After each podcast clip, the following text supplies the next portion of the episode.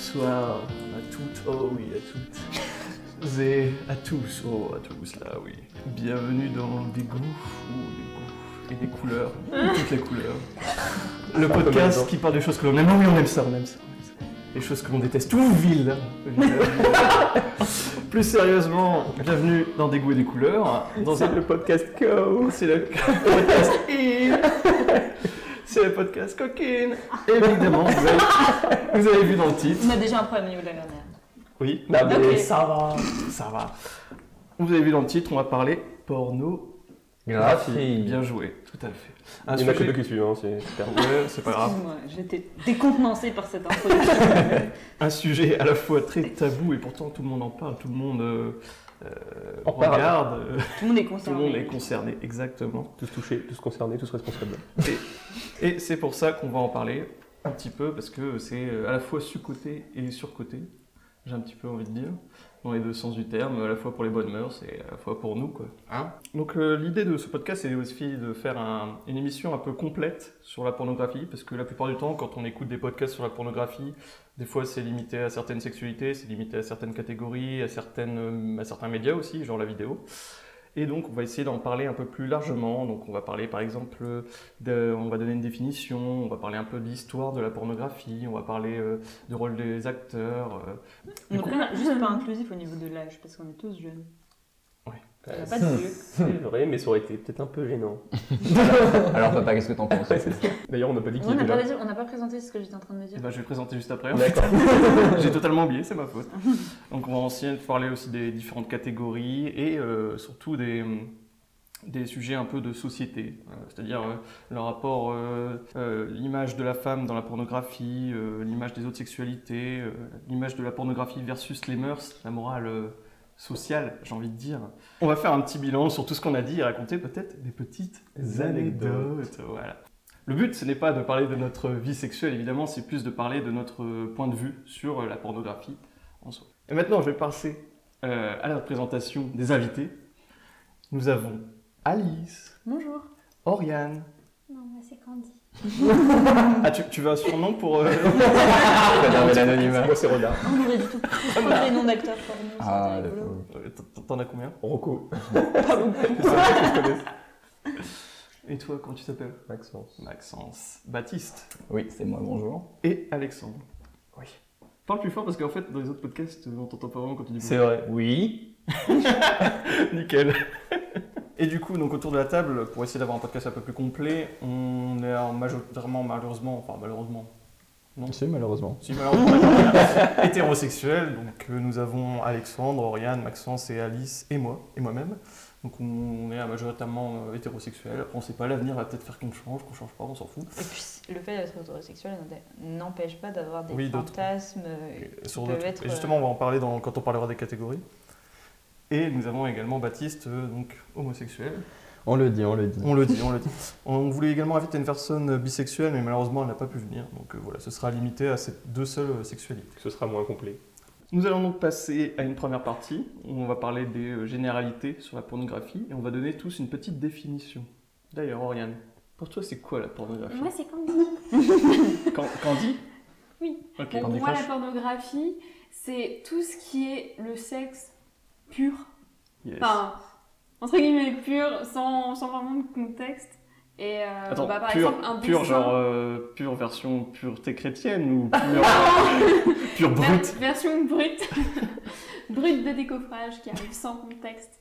Et, Cette euh, expression. Justement, euh, tu parlais. Bah non, mais c'est vrai, tu parlais d'érotisme. Pour moi, l'érotisme, c'est l'acte sexuel dans un contexte euh, bah, peut-être romantique ou pas forcément, mais en tout cas qui est englobé, qui est un petit peu. euh, Tandis que bah, la pornographie, pour moi, c'est quelque chose qui arrive de but en blanc, où on représente seulement l'acte sexuel sur un dessin, sur euh, une image dénudée ou euh, une image d'acte sexuel ou bien une vidéo, mais euh, sans contexte euh, romancé autour. D'accord, ok, Mhm. très bien. Alexandre Je pense qu'il y a plus de.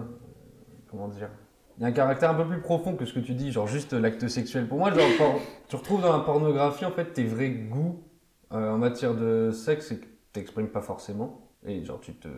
Pour ton petit plaisir solitaire, tu te. Ou collectif. Ou collectif, bien sûr, parlons ensemble, parlons-nous. Ne nous restreignons pas. Voilà. D'ailleurs, on a tous le pantalon baissé euh, oui, oui, en faisant ce podcast. Non, non, bah, je sais pas. Pour moi, la pornographie, ouais, c'est plus. euh, tu sais ce qui te plaît à toi-même et c'est ce que tu regardes bah, pour te faire plaisir. Plutôt que juste regarder des gens qui niquent D'accord. très bien. avec. euh, Ouais. Euh, on, va, on va être, euh, oui, euh, je l'ai pas dit, mais en fait, euh, bon, on s'en fout un peu, mais évidemment, un podcast interdit au moins de 18 ans, mais en même temps, on s'en fout. Hein. Bah ouais. Euh, voilà. Moins de 18 ans, c'est un peu restrictif. Hein. Oui, justement. On va dire interdit au moins de 7 ans. voilà. On va dire, bah, je sais pas, les- tu commences à regarder. La pornographie n'est pas interdite au moins de... Mhm. Bah non, mais pas ça la question. En Oui, France, mais c'est enfin, interdit il au faut moins de être. 18. Oui, non, mais bien sûr, mais il faut être, euh, faut Bah, Oui, c'est- pour ça qu'il a dit c'est moins de 18 ans, mais on s'en fout. Ah oui. C'est exactement ce que je dis. C'est que voilà, on on n'est pas là pour faire de l'éducation sexuelle, mais euh, voilà. sachez que c'est un sujet qui peut heurter certaines personnes, voilà, on va dire des mots crus. Et parce que voilà, on est bien, on est entre nous. Quoi. Comme niquer, quel mot cru incroyable. Oh là là. J'espère qu'on ne vous a pas heurté. Vous êtes d'une vulgarité très chère. Oh là là. Incroyable. Baptiste, que penses-tu de la pornographie? Bah moi je suis assez d'accord avec Candy. Euh, je trouve que c'est vrai que ouais, là, pour moi euh, la pornographie c'est euh, le fait d'aller voir sur peu importe le média, mais c'est d'aller voir un acte sexuel dans le seul but de prendre du plaisir. C'est ça qui est ce que je trouve euh, un peu sympa, c'est que tout le monde y va, tout le monde le fait et on y va juste pour une seule chose et une fois que c'est fini, on a hop, on passe à autre chose. Euh, Avec le petit claquant, il faut nettoyer d'abord un peu. quoi. oui, bon, Faire disparaître les preuves. Nous, ça va, on a de la chance pour ça. Alice, quelle serait ta définition? Oui, bah écoute, je pense que je suis plutôt d'accord avec tout ce qui a été dit. Euh, Pour moi, euh, la pornographie, c'est en effet une représentation d'un acte sexuel sur un support quelconque euh, qui a pour but de, de- T'es si D'être- visionné ou d'être euh, ou d'être même Écouté. écouté ou d'être juste vu euh, par quelqu'un euh, dans le but de, de se faire plaisir, tout simplement. Voilà. Maxence, un- Moi, quelque je- chose à rajouter? Oui, moi je suis assez d'accord. Néanmoins, j'ai entendu néanmoins. que, enfin, on disait que, enfin, le porno c'était plus de but en blanc, euh, comme ça. Mais je pense qu'aujourd'hui c'est plus vraiment ça. Enfin, genre, suis aussi, euh, ils font des Ouais. petits, des petits contextes et tout. Donc du coup, je pense que la frontière entre l'érotisme et le porno, c'est plus vraiment euh, le contexte. Genre, c'est plus la manière dont, dont tu vois l'acte. Par exemple, si tu vois vraiment tout l'acte, c'est du porno. Si tu vois euh, pas tout, L'érotisme, pour moi, c'est quelque plus quand c'est suggéré, on va Oui, c'est ça, Quand en tu fait. sais ce que les gens Tu sais ce font, qu'ils font, mais mais tu ne le vois pas. vois pas. Genre les. Sims, tu sais, quand ils sont sous la. Exactement, voilà. c'est- de Les l'érotisme. Sims, c'est l'érotisme. Vous avez 4 heures. Ouais, voilà, c'est un peu ça. Mais ils sont un peu rapprochés du coup. Très bien. Bah, effectivement, on va en parler dans un second point, mais on a déjà presque un peu tout dit euh, sur euh, la différence entre pornographie et érotisme. Je vais vous donner quand même la définition des, des dictionnaires. euh, L'internaute qui nous dit euh, la pornographie désigne l'obscénité dans les domaines cinématographiques et littéraires ou autres domaines artistiques, la représentation des choses, de comportements obscènes. Obscène, ça me paraît quand même un mot assez fort. Ah, Genre moi, vraiment c'est une un- connotation négative. Moi, c'est péjoratif, ouais. Et, Je euh, suis pas forcément d'accord. Dans le dictionnaire. Larousse, c'est euh, présence de détails obscènes dans certaines œuvres littérature- littéraires ou artistiques, publications, spectacles, photos, etc. Obscènes. Après, depuis combien de temps ils ont pas changé la définition Ouais, c'est ça. C'est Après, pas ça dépend. l'étymologie du mot déjà. Qu'est-ce qu'ils qu'est-ce qu'ils veulent Ah, dire par va obscène Il aurait fallu regarder la définition d'obscène. euh. Oui, mais obscène, aujourd'hui, dans le langage euh, qu'on a dans nos sociétés, c'est quand même un mot qui a une connotation extrêmement péjorative et qui va plutôt servir à, à désigner des, des trucs qui sont complètement tabous ou des trucs qui sont complètement euh, d'une déviance limite ou Mm. quelque chose. euh, Enfin, pour moi, c'est pas un mot qui désigne, enfin, qui est bon pour caractériser la pornographie. Après, dans son sens pur et dans son sens brut, on va dire, parce que c'est vrai que le mot pur. euh, Et euh, dans son sens brut, il a peut-être une définition que du coup je ne connais pas, mais qui est différente et qui du coup, euh, au sens littéral, euh, correspond à la pornographie. Mais le problème, c'est que le, le- comment dire, l'interprétation qu'on en a, euh, pour moi, ne colle pas avec, euh, avec la pornographie Mais surtout que c'est un peu maladroit parce qu'ils changent- ils changés- enfin, ils peuvent changer les définitions tous les ans, puis ils Oui. sortent des dictionnaires tous les ans, donc euh, ils peuvent adapter au langage, euh, langage actuel. hein. Eh bien, très bien. On va passer euh, maintenant à la différence entre pornographie et érotisme. Alors, c'est ma source, c'est Wikipédia, donc on, on sait ce que c'est. hein. Mais euh, voilà, donc eux, ils définissent la pornographie, il se définit par ce qui est montré, c'est-à-dire la sexualité humaine montrée explicitement, tandis que l'érotisme se définit par une recherche artistique provoquant l'excitation sexuelle. Donc en fait, l'érotisme, c'est plus tout ce qui euh, touche à l'excitation, à, à la sensation du désir, etc. Donc il n'y a pas forcément une, une image explicite, directe euh, sur, euh, sur la sexualité et sur le sexe et l'acte sexuel. Et euh, il précise qu'il arrive que la pornographie et l'érotisme se confondent. Donc euh, dans le sens où il y a, la pornographie est un moyen et l'érotisme est le but. Donc c'est-à-dire que le moyen c'est de montrer un acte sexuel brut pour exciter euh, les personnes. Ils sont pas cons sur Wikipédia. Oui. Ils expliquent mieux que nous. En vrai, l'article est super bien fait. Et il euh, donne euh, trois, trois exemples. Ils disent que par exemple, il y a l'érotisme sans pornographie. Donc c'est euh, l'érotisme pur, donc une attitude, une posture, un geste d'une personne qui, euh, bien que vêtue, provoque chez l'observateur une excitation sexuelle. Euh, il est jugé plus noble et plus fin, car euh, il ne montre pas des parties du corps euh, directement. Tandis que la pornographie brute, c'est qu'il laisse le spectateur indifférent. Parce que c'est juste des corps qui interagissent de façon mécanique, sans rien Mhm. exprimer, qui ne provoquent rien, etc. Et donc c'est plus un moyen esthétique qu'une une, une- une recherche de volonté du désir. Et du coup, le mélange des deux, ben, c'est c'est le fait bah, de, de chercher l'excitation sexuelle justement en mettant en scène euh, une scène euh, directement. Mmh, c'est Je intéressant. suis assez d'accord. Mhm. Et c'est pour ça aussi qu'en anglais, ils, ils font la différence entre soft et hard. Soft étant plus Oui. l'érotisme et le hard étant la pornographie euh, pure. Donc je sais pas ce que vous en pensez de cette différence. Euh, Attends, non, attends. si, si. euh, Grosse analyse. j'avais un- j'avais une pensée, mais. Oui, oui, j'en ai pensé à la même chose. Ouais, je suis assez d'accord. euh, euh, ils ont dit que le porno ne. Oui, voilà, exactement. de- Le, le fait de dire que bah, le porno est censé laisser le spectateur entre guillemets stoïque, euh, bah, je pense pas que ce soit complètement vrai. Je pense qu'on n'est pas sur des stats euh. Je euh. pense que c'est. Même si. Bah, Même sinon tu regarderais pas. Oui, mais attends, dimanche soir, euh, à table, euh, C'est indifférent. T'ouvres ton livre de SVT quand t'es en troisième et tu vois une euh, femme coupée en deux pour avoir. euh, Mais ça n'a rien à voir. Non, Bah, Ça si, n'a rien ce que- d'érotique. Il parle de l'acte Non, mécanique.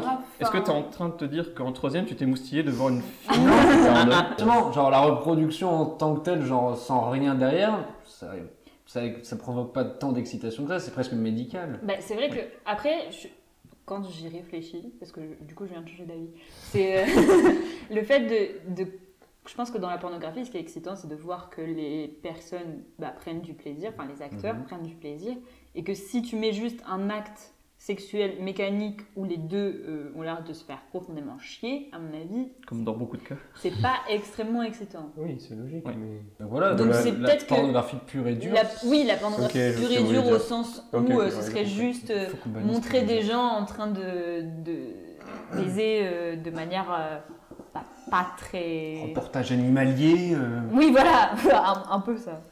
Un peu un Pourquoi il n'y a pas de passion et un reportage animalier Il y a le désir de Là, quand tu vois deux lions faire l'amour. euh, pas. Ça te donne un. bah, non, je dis pas ça. Mais est-ce qu'ils ont pas Peut-être d'émotion que ça, existe, ça excite les autres lions. hein. Les pandas, ils sont trop flemmards et du coup, ils ont la flemme de baiser et c'est pour ça qu'ils sont en train de d'être éteints. Et j'avais lu un truc sur internet. Je sais pas si c'est vrai Ah, ou j'avais ça, ouais. trouvé le titre très drôle, comme quoi ils diffusaient du porno pour pandas, donc des reportages animés de pandas en train de, de copuler. Et alors, ça marchait? Ah, ils sont officiellement plus en voie d'extinction. C'est bon, ils ont toute la planète. Donc, euh, Donc, euh, et pour inciter les pandas à, à se reproduire, parce que les pandas sont tellement flemmards et sont tellement des. c'est Enfin, excellent. évidemment, ils ont envie de rien faire en fait, à part manger, dormir, que euh, bah ils se reproduisent pas, enfin ils ont même la flemme de faire ça en fait. Donc le porno n'est pas propre à l'humain. Bah, visiblement non. Mais du coup, là, on pourrait parler de pornographie au sens pur du terme, mais. Enfin, après, peut-être que pour les pandas, c'est excitant de voir d'autres pandas, j'en sais rien. hein, mais... Très bizarre. Sinon, pour en, re- pour en revenir aux humains. euh, euh, non, non, ouais, vraiment, euh, je trouve que vraiment qu'on peut vraiment avoir quelque chose de très érotique en ayant rien du tout de sexualisé, vraiment. euh, C'est sûr. euh, dans plein de films, je n'importe quoi, euh, je sais pas, le premier film qui me vient à l'esprit, euh, Pretty Woman par exemple, où elle est très, euh, elle est très euh, sensuelle, etc., sans pour autant qu'il n'y ait aucune scène de, enfin, vraiment explicite dans le film, quoi. On Mhm. peut montrer des choses, mais sans. euh, Ouais. voilà, pour moi, on rentre dans la pornographie à partir du moment où on voit vraiment les organes génitaux et des choses comme ça. quoi. Enfin, moi, c'était dans. Terminator 1. Parce que Ah, je pensais que c'était une blague. Non, mais il y a vraiment. tout le film et tout, c'est en tension, ça, ça, fait, ça parle de dystopie, etc. C'est un, c'est un film d'action, science-fiction, et tout d'un coup, euh, ça devient. tout, tout, tout, Il y a presque un saxo et tout. Je suis là en mode, bah, ok. Je suis en train de regarder ce film avec mes grands-parents. du coup, Comment ça se passe Très gênant d'ailleurs. C'est très gênant. On va en parler euh, de ça aussi. Ah. Mm.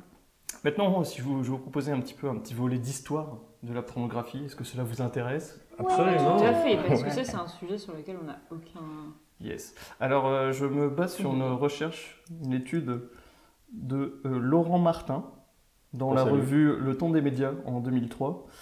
Et, et le titre s'appelle Jalons pour une histoire culturelle de la pornographie en Occident. Donc évidemment, ce sera euh, en description.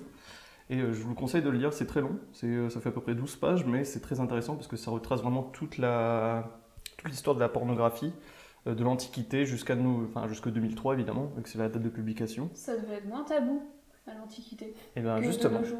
Maintenant, on est vachement Dans plus vite, hein. l'Antiquité, oui. Après, au Moyen Après, Âge, au je Moyen-Âge, pense pas, tu vois. non pas du tout. Non. Dessiner des murs sur les murs quand même. On. Bref. Rien sur la... Oh, on n'a aucune donnée sur la préhistoire, par exemple. C'est Je pense qu'il faisait trop froid pour se mettre tout nu. Ils ont bien dû se reproduire, hein, Oui, voilà. donc, euh, Bah, il y avait un petit poisson dans là, je sais pas. euh, Ah, mais je sais Non, pas c'est- s'il dessinait. euh, peut-être, qu'il y avait des dessins dans les cavernes, on sait pas. Bah ouais, Bah, justement, c'était a parce que je vois que ton, c'est ton Alors, oui, malheureusement, son étude- commence à... Son étude commence à partir, son étude commence à partir de l'Antiquité. Du coup, euh, ça va pas plus loin, donc euh, ouais. On n'a pas trop décrit avant, quoi. C'est-à-dire que c'est un peu compliqué. Non, mais la représentation, Bah, oui, tu vois, l'Antiquité c'était purement ça. Tu pourrais voir des gens en train de ken, non Ouais, mais on les voit pas. Oui, mais Bah, du coup, ça pourrait exister, peut-être que ça existe, répandu. j'en sais rien. Je sais pas. Donc, C'était ma question. Ouais. on va commencer par évidemment l'Antiquité. Apparemment, ils préféraient la chasse. Chacun ses. Disons que c'était une question de nécessité, quoi, il fallait bouffer. donc, Bah, il euh, faut aussi. euh, Se reproduire. Voilà. Oui, mais enfin, pour survivre, c'est plus important de manger que... Pas pour la survie de l'espèce, pour toi, Oui. ta propre survie. Oui. C'est ce que je veux dire. Mais c'était trop crevé. Mais est-ce qu'à l'époque, on préférait notre propre survie ou la survie de l'espèce Bah, ta propre survie, ils pensaient pas en termes de... C'est pas le débat. Ça m'intéresse Non, non, mais c'est vrai que c'est intéressant parce Ah, que. Chasse, ouais, non, pêche non, et mais touche euh, le, le groupe, je pense que le groupe était important et celui qui causait des problèmes dans un groupe, il était, euh, il était rejeté en fait. Ah, Et ça il tombe bien, était- Oriane, tu peux sortir. tu nous causes des Par problèmes. contre, c'est toujours Candy, hein, c'est vraiment. Ah, pardon. Euh, Avant de passer à l'Antiquité, je vais donner quand même une autre définition du mot pornographe, enfin surtout l'origine du mot pornographe, de pornographie. Donc le mot pornographe, c'est utilisé par euh, Athénée au IIe siècle pour la première fois. Et euh, c'est donc c'était un orateur et un grammairien que je ne suis absolument pas. et en gros, ça désigne les artistes qui excellent dans l'art de représenter les choses de l'amour. Mais plus précisément, en fait, pornographe, ça vient de graphène, donc ceux qui écrivent, et pornei, donc en grec, je sais pas si on dit porné ou pornei. Et en fait, c'était les prostituées. Donc à l'époque, c'était surtout la représentation du sexe des prostituées, vu que c'était évidemment leur métier et que c'était euh, l'acte sexuel était centré sur, ces, sur ce métier. Du coup, ça vient des écrits à la base? Parce que. Bah, c'est écrit, mais dans le sens euh, représentation, donc ça peut être Ah, écrit ou Juste à la main, etc. quoi. Oui, voilà, parce que bon, au deuxième siècle, il n'y avait pas beaucoup d'écrits. Enfin, il y avait des écrits, mais pas beaucoup. Du coup, on va commencer par l'Antiquité. Euh, donc là, il y avait beaucoup de représentations, évidemment. Euh, quand c'était sur les tableaux, c'était plus pour les aristocrates, ceux qui étaient évidemment plus riches, et il n'y en avait pas beaucoup. Alors que sur la poterie, il y en avait énormément, et ça montrait euh, l'intimité du couple, souvent des courtisanes, des fantasmes masculins, donc c'était très sexiste aussi à l'époque. Les détails étaient exagérés, t'avais des énormes pénis, enfin des trucs de, de fou. Et euh, il y avait des scènes de groupe, de, sadomaso, mais beaucoup aussi de violence malheureusement euh, envers les femmes. Et en gros, euh, ça c'est très, je trouve ça très marrant comme anecdote, c'est qu'en fait ils utilisaient ces pots dans des soirées purement masculines pour, en buvant du vin, pour en gros se chauffer, pour ensuite aller directement bah, faire ce qu'ils voyaient sur les vases avec des femmes. Donc c'était voilà, des, des soirées, euh, c'était un peu les, les boîtes euh, échangistes euh, libertinage de l'époque. Mais ouais, des poteries comme ça, mais c'est c'est hyper. Enfin, c'est quand même assez connu. Moi, je me souviens, il y en avait dans les bouquins de latin. euh, Ouais. Oh là là. dans. Les pages elles collaient après. hein. Des statues aussi. Et donc en gros Dans c'était... mon cas, non, mais En gros, C'est une autre histoire. je ne peux pas parler pour mes, mes camarades de l'époque. Et en gros, c'est- ça, ça démontre un acte purement sexuel, c'est-à-dire qu'il n'y a pas d'aspect religieux ou politique, comme il y aura euh, dans, les, dans les siècles qui vont venir après. Et en gros, euh, ces poteries étaient aussi utilisées dans le domaine domestique. Donc c'était à la fois utilisé pour les femmes et les hommes pour euh, ben, euh, s'exciter eux-mêmes dans le cadre du couple. Et euh, voilà. Et donc pour une petite, une nouvelle anecdote, c'est que Ovide, il avait, pour nourrir l'imagination des spectateurs, il a repris une maxime de Socrate en disant Connais-toi toi-même, ton corps doit déterminer tes positions. Il n'y a pas de position unique qui convienne à toutes les femmes. Une femme avec un beau visage doit s'étendre sur le dos. La femme au joli dos doit être vue par l'arrière. Après, En gros, si, Et après- si t'es moche, tu te fais prendre en vrai. Si t'es bonne, bah mission. C'est la société. On est vraiment sur. euh, Ça n'a pas tellement changé. hein. Du coup, j'avais une question. Si t'as un beau profil, tu te mets en quelle position C'est Sur la tranche c'est Sur le côté comme ça Ah ouais Ouais. Voilà. Le. Et on t'écrase la tête, quoi. Genre, Ah ouais. vraiment pour pas avoir la. Ah ouais, D'accord, cuillère, pas- ouais. Sauter, ferme-la En fait, tu vois pas, pas vraiment le visage. Côté obscur de le- plus le Tu vois le côté, ouais. Du coup, il va un peu plus loin en faisant des sextapes de l'époque avec les héros euh, de la mythologie grecque, en disant que Milanion portait les jambes d'Atlante sur ses épaules. De belles jambes, doivent- de belles jambes doivent adopter cette pose. Attends, attends, Il y a vraiment des règles très strictes. C'est comme ça, c'est tout, quoi. Il y a Tu pas dois, de- t'as besoin d'un manuel pour Ken à l'époque. Hein. C'est vraiment. Al- euh, Alice, c'est pour toi. Ah, Une petite femme doit chevaucher. Andromaque étant trop grande pour enjamber le torse d'Hector. Ouais, c'est vrai. Je suis d'accord. Et c'est là que commence aussi un peu la censure avec euh, les empereurs, parce qu'ils condamnaient justement un peu au vide, parce que dans ses textes, euh, dans les peintures qu'il y avait, etc., qu'il faisait aussi, ils, euh, ils condamnaient euh, un peu tout ce qui était en rapport avec l'adultère, parce que là-bas c'était un régime très euh, Ah. matrimonial, euh, avec un rapport de la famille très strict, etc. Zeus et tout. euh, Ah, il y en les a eu un matrimoniales. Et euh, voilà. Et il y en a qui pensent que justement Ovid disait que était voilà, très sexiste. Sauf que on- beaucoup de chercheurs et surtout des chercheuses ont démontré qu'en fait, euh, dans ses tableaux, dans ses écrits, etc., il ne mettait aucune position dominante d'un des sexes. C'était juste des possibilités amoureuses, euh, je cite euh, l'article, et euh, qui conseillait aussi euh, l'amant sur les moyens de conduire sa compagne jusqu'au plus vif des plaisirs simultanément au sien. Mais du coup, c'est un peu sexiste parce que si c'est lui qui doit mener la femme, Et ça implique une domination. Non, mais c'est oui. surtout qu'il donne quand même des soi-disant recommandations en fonction du physique de la femme. Enfin, je veux dire, c'est quand même. Et pas du physique. Oui. de l'homme. Oui, Ouais. voilà, pas du, du- pas du tout du physique de l'homme. Je veux dire, il Oui. n'y a pas de position C'est sexiste dans ce adéquate oui. si t'as si Ah, une oui. grosse tub ou pas. Enfin, je veux dire, euh, C'est vrai, ça.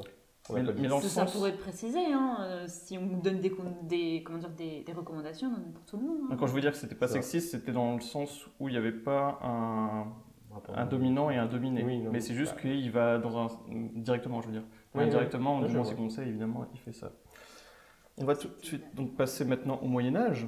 Euh, non, pardon. La belle époque. Il y aura moins de trucs à dire. Non, pardon. J'ai un- truc à dire, à rajouter, c'est que donc, euh, pour faire une synthèse de, de l'An- de l'Antiquité, c'était. euh, il y a trois critères de la pornographie dans l'Antiquité. C'est la présence dans le foyer de représentations sexuelles, donc comme on l'a vu avec les- la poterie. Euh, il y a euh, la puissance de la représentation, de la représentation par l'image, donc c'était plus vraiment des images que des écrits à l'époque. Et euh, il y avait aussi euh, la morale du pouvoir politique au nom de l'ordre social, donc comme je disais, euh, la censure qui commençait à condamner un peu au vide et tous les autres qui commençaient à aller un peu dans l'exagération de la représentation de l'acte sexuel. Donc le Moyen Âge, ça va être très, très vite, je vais plutôt m'attarder sur la Renaissance, puisque au Moyen Âge, le corps, c'était, c'était en fonction de l'idéologie chrétienne, c'est-à-dire que le corps, c'est la prison de l'âme, et du coup, on pouvait montrer des nus, on pouvait montrer des actes de- d'accouplement, mais il n'y avait aucun désir en fait, il n'y avait aucun plaisir euh, dans les... C'était pour la reproduction, C'est ça, et puis c'est tout. c'est ça exactement. C'était Tu fais l'amour une fois pour avoir un bébé. et après, t'arrêtes. C'est ça. Alors qu'à la Renaissance, c'est le retour en force euh, des, euh, des corps nus et du désir, etc. On voit avec euh, la- les sculptures, par exemple le David de Michel-Ange ou des trucs comme ça, on va montrer des nus dans toutes les formes, etc., le- de manière la plus explicite possible et le- surtout la mettre en avant. Et du coup, la, la- la- la sexualité, la nudité, etc., ça dépasse le cadre religieux. Et on a par exemple cette anecdote euh, sur euh, le jugement dernier, donc il y a une fresque de la chapelle Sixtine par euh, Michel-Ange. Michel-Ange, oui, tout à fait. Et en gros, il y avait un- une personne à l'époque qui s'appelait Aretino. Et c'était assez étrange parce que lui, c'était considéré comme, en tout cas pour les historiens, comme le pornographe traditionnel de l'époque. Et il a condamné cette fresque parce qu'il disait que euh, c'était contraire à la, spiri- à la spiritualité, il y avait beaucoup trop de nus, euh, c'était beaucoup trop... euh, En fait, c'est parce que ça mélangeait à la fois la croyance religieuse Mm. et euh, la pornographie. Et lui, ça lui plaisait pas, alors qu'il faisait des essais, il écrivait sur... euh, il disait par exemple, il avait écrit euh, une, un, un dialogue entre une prostituée et un jeune puceau, et de manière satirique, etc. il allait aussi un peu plus loin dans, dans l'adultère ou les trucs comme ça. C'était surtout euh, tout ce qui touchait aux prostituées. Et je crois que c'est ce tableau-là où, où justement ils avaient, ils avaient euh, représenté Jésus nu et ils avaient dû re- il avait dû Ouais. repeindre par-dessus. J'allais venir après. Pardon, désolé. Pas de souci. Et du coup, en fait, euh, Aretino, il a été, il a été, euh, il a reçu des interdits pa- papaux Alors que David, euh, alors que pas David, le jugement dernier de Michel-Ange a été bah, justement consacré dans la chapelle Sixtine. Et lui, pour se défendre, en gros, il disait euh, Oui, euh, moi, d'une manière lascive et impudique, non seulement juste des mots détournés et déguisés, mais je raconte avec des termes impré- impréhensibles et chastes. Alors que, en vrai, d'après les historiens, il allait franco, hein, le petit Aretino. et en gros, il, il était évidemment considéré comme le pornographe traditionnel parce qu'il représentait l'acte sexuel, des dialogues avec les femmes, euh, un appel à un public plus large avec euh, l'emploi de la primerie et de la satire politique aussi. Ouais, qui en fait. Comment Il était juste jaloux. Il était exactement juste jaloux en fait. Est-ce qu'on a retrouvé ses écrits ou pas Bah, apparemment, oui. Oui, parce que. Ah oui. euh, Bah, ça pourrait être intéressant de lire un extrait. alors, par il exemple, il y a un, euh, un de ses titres, enfin, c'est des sonnets, luxtur- sonnets luxurieux, ou des trucs comme ça, donc ça date de 1500, enfin, du 16e siècle, je crois. Je note. Si tu veux. Non, mais parce que enfin, c'est intéressant, tu vois. Enfin, à mon avis, si les historiens sont penchés là-dessus, c'est que. oui, En termes de, de littérature porno, on connaît très bien le marquis de Sade, mais Ah tout oui. ce qui est tout ce qui est avant, antérieur, ouais. on n'a pas énormément de. Donc c'est intéressant. Euh, donc ensuite, je vais passer directement, euh, je vais essayer d'accélérer au, euh, 16e, euh, au 17e siècle, où en fait c'est l'apparition du roman. Et en fait, c'est grâce à ces nouvelles techniques d'écriture, donc tout ce qui est procédé narratif, identification du lecteur, etc., qui vont développer vraiment la, la, la pornographie en elle-même. Parce que bah, justement, un rapport avec le lecteur, ça, mais il, il commence à mettre des mots crus, du genre foutre, euh, con, euh, il y avait quoi d'autre? Que, cul, un truc comme ça. Donc euh, pour l'époque, c'est quand même ça jazz, ça jazzait dans, dans le royaume, comme on dit. Et euh, du coup, Ça ça, chauffait dans les chaumières. voilà, c'est à partir vraiment de- du XVIIe siècle, avec tout ce qui est imprimerie, etc., du développement du roman, que la pornographie a explosé euh, sur, de manière euh, littéraire. On a par exemple Madame de Lafayette avec Princesse de Clèves, qui euh, était... euh, ah, on n'est pas d'accord du côté d'Alice? Objection, l'autre honneur Si, mais pour moi, c'est juste que c'est pas le meilleur exemple. Oui, mais bon, c'était à l'époque. oui, non, mais bien sûr. Mais euh, Et le Why but not, hein. justement du roman, c'était de produire des effets de, réels de représentation. Donc comme ça, le lecteur s'identifiait directement avec ce qu'il lisait. Donc en gros, il y avait une sorte, euh, ça je reprends les, les termes du texte, c'est un double réalisme. C'est-à-dire qu'on a à la fois le réalisme de la description, donc on décrit euh, en détail euh, l'acte sexuel, mais là aussi il y a la réalité de l'effet euh, du lecteur qui est tout émoustillé, on va dire. Et en gros, euh, cette apparition du roman, c'est une tentative du, euh, de contrer le XVIe siècle, donc le siècle précédent, où c'était le siècle du reculottage, comme on dit. Où en gros, justement, euh, il mettait, euh, pour reprendre le jugement dernier, C'est lundi. il mettait des vignes, il mettait des trucs sur les statues, il mettait des, des petits buissons, des petits trucs pour cacher un peu tout ce qui est nudité et ce qui choquait un peu. Quelque chose qui va revenir fréquemment avec la pornographie, c'est que dès que la pornographie commence à, être majeure dans la société, l'État et surtout l'Église va essayer de contrer, parce qu'ils disent que ça atteint aux bonnes mœurs, etc. Donc il y aura toujours cette sorte d'équilibre entre la pornographie qui arrive et d'un côté l'État qui essaye de rabaisser. On a par exemple des sanctions pénales, donc je vais vous donner quelques petits exemples. J'espère que c'est pas trop ennuyant. Non. non, c'est très intéressant. On a par exemple en 662 Claude le Petit qui a écrit Bordel de Muse C'est le nom de mon autobiographie. ou Les neuf pucelles putain. 1662, non. 1662 j'ai dit. Non? Ah, j'ai compris 662, c'est pour ça. J'ai j'ai pas capté, j'avoue. Je- mais je vais en faire. excuse-moi. Il a eu le point tranché. Euh, il a ensuite été étranglé sur le bûcher et il l'a condamné parce que cette punition conviendra la licence effrénée des impies et la téméridité des imprimeurs. Donc en gros, il condamnait vraiment tout ce qui était impression de romans pornographiques. T'as dit 1600 combien? 62. Ah oui, c'était sous Louis XIV. euh, Pourtant, lui, il était. Ah non, 62, c'était pas encore Louis XIV. pas encore lui, je pense. Si, il venait de- 1661, il venait de- 1715. ouais. Mais en gros, il, à mon avis, c'était genre juste pour son plaisir personnel, mais avoir des, les gens qui, son peuple, qui commençaient à se libérer vis-à-vis de ça, ça se faisait pas À trop. c'est surtout l'église. C'est surtout Oui. l'église, C'est plus l'église que vraiment. Bah, en même temps, comme il euh, était aussi le chef de l'église, il était obligé. enfin, Oui, oui, bien sûr, c'est- plutôt sous pression du, du pape ou Oui, des ça, c'est sûr. archevêques ou des machins comme ça. Et comme je l'ai dit un peu tout à l'heure, il y avait euh, cette, euh, cette pression politique et religieuse qui va contrebalancer euh, l'apparition de la pornographie. Ça va même au-delà de ça, c'est-à-dire que la pression est tellement forte de la part de l'État et de la religion que le porno va commencer à euh, à s'insérer dans un ghetto culturel. C'est-à-dire qu'il y aura une élite masculine et lettrée de l'époque évidemment qui vont euh, commencer à consommer ce genre de lecture et à en promouvoir mais en- dans le secret évidemment. Et du coup, ça va donner un petit côté euh, élitiste euh, à la pornographie. Et donc euh, la production, la, commerci- la production, la commercialisation et la consommation est ultra rapide à cette époque-là.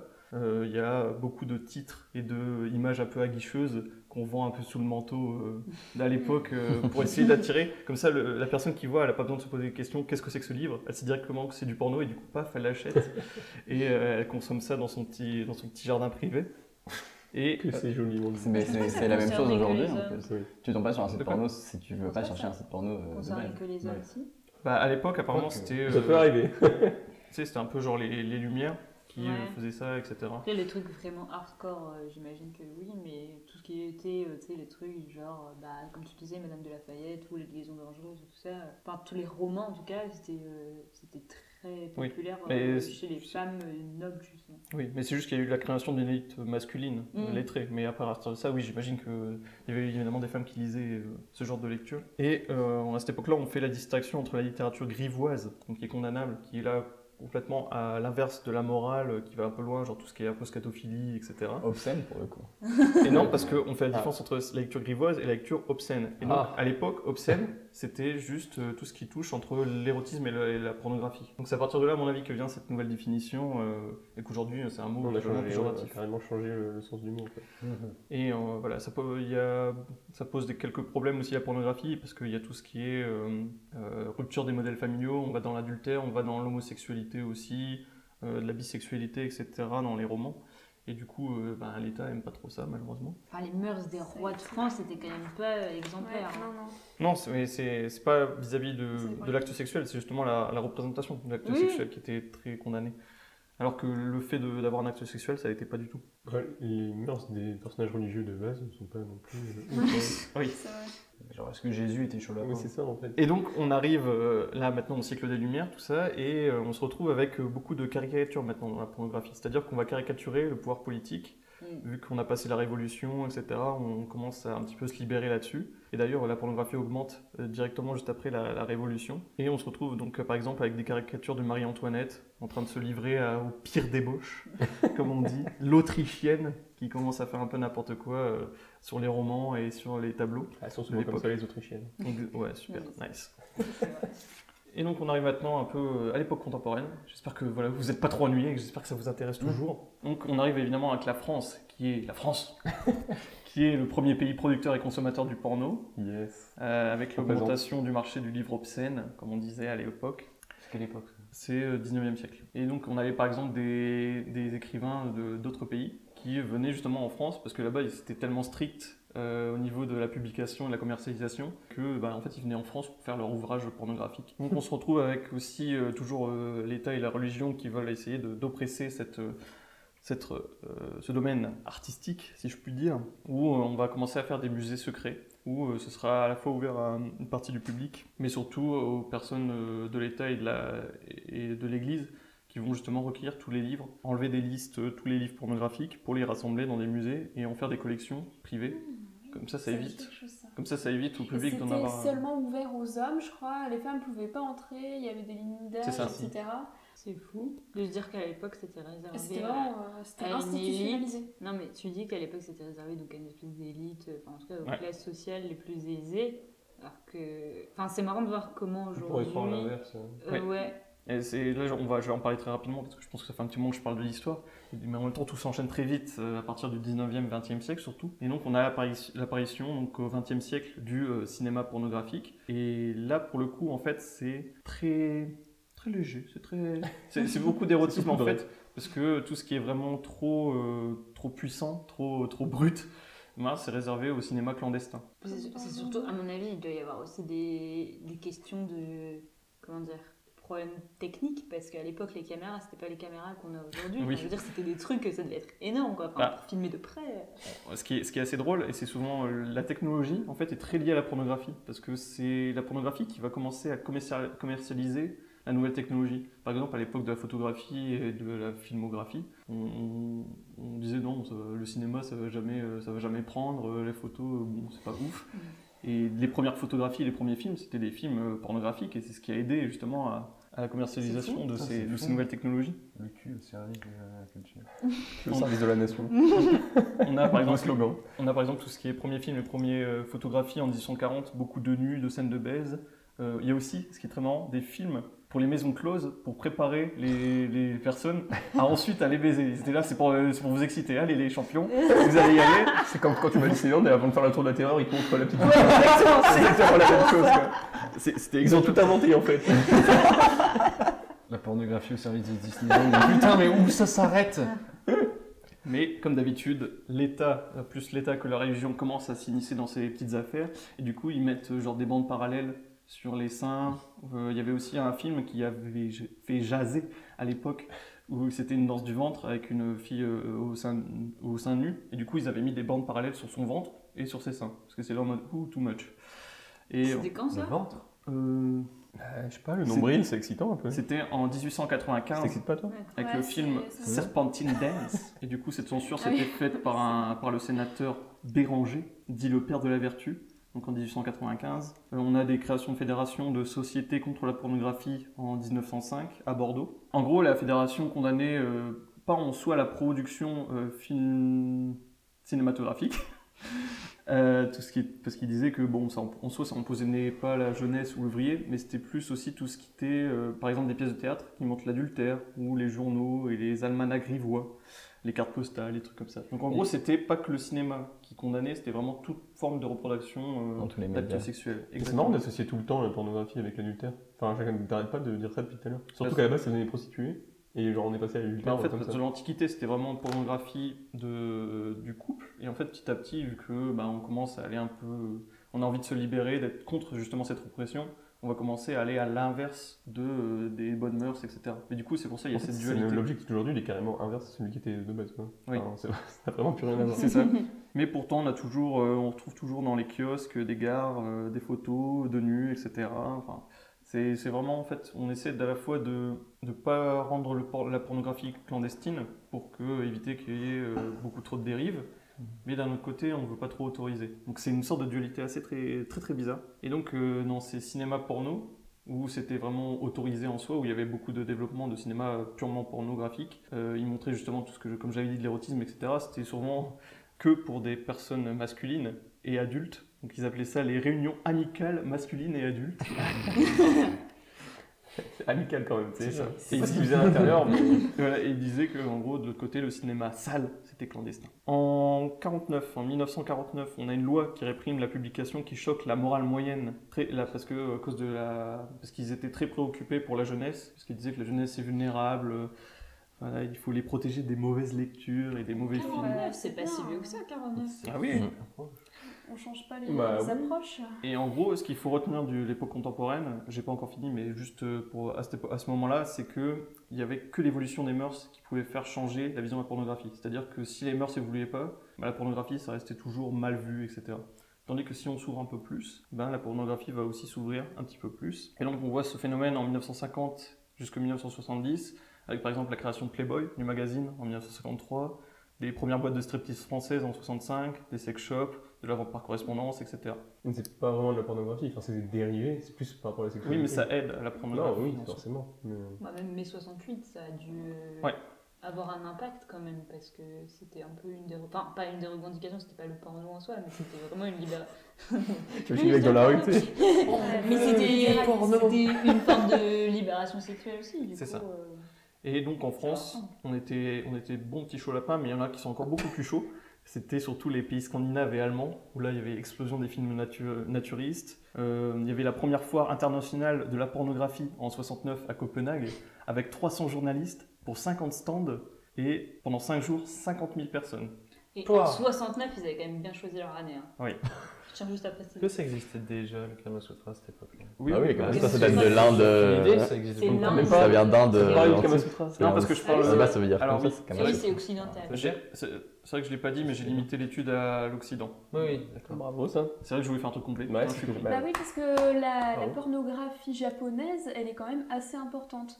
Notamment Hiroshige. Mais c'est vrai, on n'en parle pas. Tous ces artistes, tous ces artistes euh, qui faisaient des estampes japonaises, ils étaient pas surtout connus pour ça, mais ils faisaient quand même une grosse partie de leur production euh, basée sur euh, euh, l'érotisme en fait. Donc, euh, Okusai aussi, il a fait énormément de. Okusai, ouais, il est dont une connu avec une, une femme qui a un rapport avec un poulpe, et je vous jure que c'est. Ah oui, oui, oui, ouais, ouais. Ouais, et puis oui, les, les serpents, etc.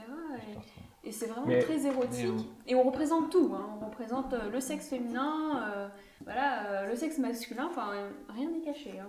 Mais en soi, je trouve que enfin, le Kama Sutra, c'est quand même des influences sur l'Occident, puisque tout à l'heure, tu parlais, pendant l'Antiquité, tu parlais de Andromaque, des trucs comme ça et tout. Enfin, Ouais. ça, c'est repris dans le Kama Sutra, ce genre de, de position. Exactement. Donc oui, c'est vrai que... Et nous, aujourd'hui, la plupart des choses qu'on connaît, ça vient de là, je pense. Ah oui. Oui. Donc, euh, Mais c'est instinctif aussi, non? Je pense. Il y a une partie instinctive.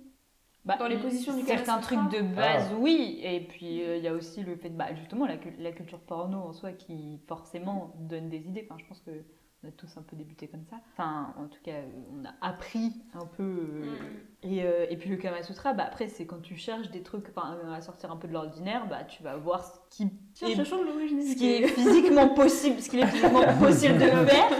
Avec. euh, bah non, mais c'est vrai. Enfin, Ah, Attends, physiquement possible dans le sens où il y a certains physiques qui ne peuvent pas faire certains actes sexuels, comme Bah, bah oui. le disait précédemment. mais- Bah, Ça, je pense qu'il faut pas certains actes requièrent une forme de souplesse que Non, tout le monde n'a pas. C'était Des une boutade, c'était par rapport au fait tout à l'heure, la femme avec les belles jambes qui est censée. Non, c'est pas une question de. Oui, bah, c'est une question de capacité physique, on va dire. Si t'es capable de une mettre ta... rigole si t'es capable de mettre ta tête entre tes jambes, enfin, je veux dire, euh, Yes. t'as pas les mêmes possibilités. Yes. Ouvrons le champ des possibles. Ouais, c'est ça. Je vais vraiment passer des slogans de choses qui n'ont rien à voir. C'est vraiment mon but. Enfin bref, petite Back to history. Il faut que je pisse après. Alors là, alors là, je vais accélérer parce que ça, voilà, on commence à, perdre un peu notre temps. Ouf, accélère. Oh yes. Du coup, la jeunesse commence à être petit à petit plus sensible à la libération sexuelle, évidemment, avec 68. On a, ils revendiquent du droit au plaisir. Il y a beaucoup de magazines de contact où tu as des personnes qui vont euh, s'envoyer des correspondances ou voir se rencontrer vis-à-vis de ça. Donc tu as à côté une culture de masse du porno et un activisme euh, militant euh, très, très puissant. Donc euh, voilà, il y a beaucoup de- de- d'activisme sur la pornographie. Tinder alors. Pas encore. Et là, Pas encore. Là, on arrive à 75, qui est une année euh, bipolaire. Parce que d'un côté, on a dès euh, juillet, si je dis pas de bêtises, la loi qui euh, commence à classer les films X. Donc on a commencé à avoir une classification des films, parce qu'à l'époque, c'était pas vraiment classifié, c'était juste euh, il y a des petites scènes, mais bon voilà. Et donc on se retrouve avec une demande, forte, à la fois des, bah, des gens, mais aussi des salles de production, parce qu'ils savent que ça, y a beaucoup de gens qui vont venir et que ça rapporte de l'argent. Et du coup, on se retrouve avec au moins 43 films qui dépassent les 50 000 entrées chacun de films classés X. Et juste après ça, on a une reconnaissance publique de la pornographie. Par exemple, au Festival de Cannes, il y a le premier film porno, enfin classé X, qui est Je qui savais pas que passe. c'était possible. Si si, et qui passe genre il y a dans, je crois. C'était quoi le nom Je suis même pas film sûr qu'il y ait une catégorie pour ça. Euh, le nom du film, c'était. Emmanuel Non non. Que c'est Emmanuel non, je pense pas qu'elle ait été. euh, Parce que c'est pas vraiment porno. Enfin, Non, c'est classé X, mais c'est pas été au Festival de Cannes. Non, c'était le film Exhibition. De Jean-François Davy. Le film a été bien accueilli par les critiques, tout ça, enfin c'était assez fou. Donc on se retrouve avec aussi avec le, le premier festival de porno français où il, il remporte des zizi d'or pour les meilleurs films porno. Ça existe pas encore ça? Ça s'appelle les hot dogs. Ça c'est Ah, maintenant oui, c'est les ça. d'or, ça s'arrête en 2001, ça repris en 2009. On va y Ah, revenir un petit peu. Et euh, du coup, voilà, Sorry. donc il y a cette, encore une fois cette augmentation de la pornographie. Du coup, l'État, qu'est-ce qu'il fait? En décembre 1975, eh ben, il crée une nouvelle loi en disant que les films porno redeviennent spécialisés, c'est-à-dire que bah, ils sont classés interdits au moins de 18 ans, ils n'ont pas le droit de faire de la publicité, ils doivent redonner des taxes à 20% à l'État. Donc, en gros, une fois, l'État et les bonnes mœurs qui essayent de, euh, une fois, encore une fois, de euh, rendre la Ouais, pornographie un peu moins Ce qui est accessible. paradoxal avec, euh, avec les mentalités, parce que 75, du coup, c'est Giscard, qui était plutôt euh, en mode essayer de passer pour euh, le mec cool, euh, un peu jeune. euh, Ouais, mais moins de 18 ans, c'est autre chose. Oui, oui, bien sûr, mais le fait de mettre des taxes. par Moins de exemple, 18 ans, moins de les 21 ans, du coup. Bah, je me dis- 18 ans. Je me dis, Ok. qui- quitte à ce qu'il y ait des films, euh, quoi qu'il arrive, autant se faire de l'argent dessus. Tu Oui, vois c'est ce que je veux dire faux. C'est sûr que c'est Comme les mis, clubs, quoi. c'est mis, ils les interdisent totalement, ils vont, ça va juste exploser, mais en underground, et ils vont juste avoir aucun contrôle Oui, c'est dessus. ça. Donc autant le réguler. La et- drogue. C'est comme. Exactement. Et du coup, ouais, donc c'est juste pour revenir sur toi, c'est que, parce que ça venait Pas juste tout de suite. Pas encore fait. C'était juste une nouvelle euh, majorité légale. Et donc pour conclure, maintenant on a des nouveaux médias, euh, la vidéo, le numérique. Et aujourd'hui en fait, euh, contrairement au siècle précédent, c'est-à-dire où c'était public, on est dans les cinémas, La pornographie, c'était voilà, euh, montré à tout le monde. Bah, maintenant, c'est dans, le cadre publi- dans le cadre privé. Et au niveau de films pornographiques, on a des nouvelles règles. Épilation, gros plan, amalgame entre sexe et violence, tout ça. Donc, voilà. Donc ça, c'était la petite étude de Laurent Martin euh, jusqu'en 2003. petit. Et maintenant, ça va être notre étude.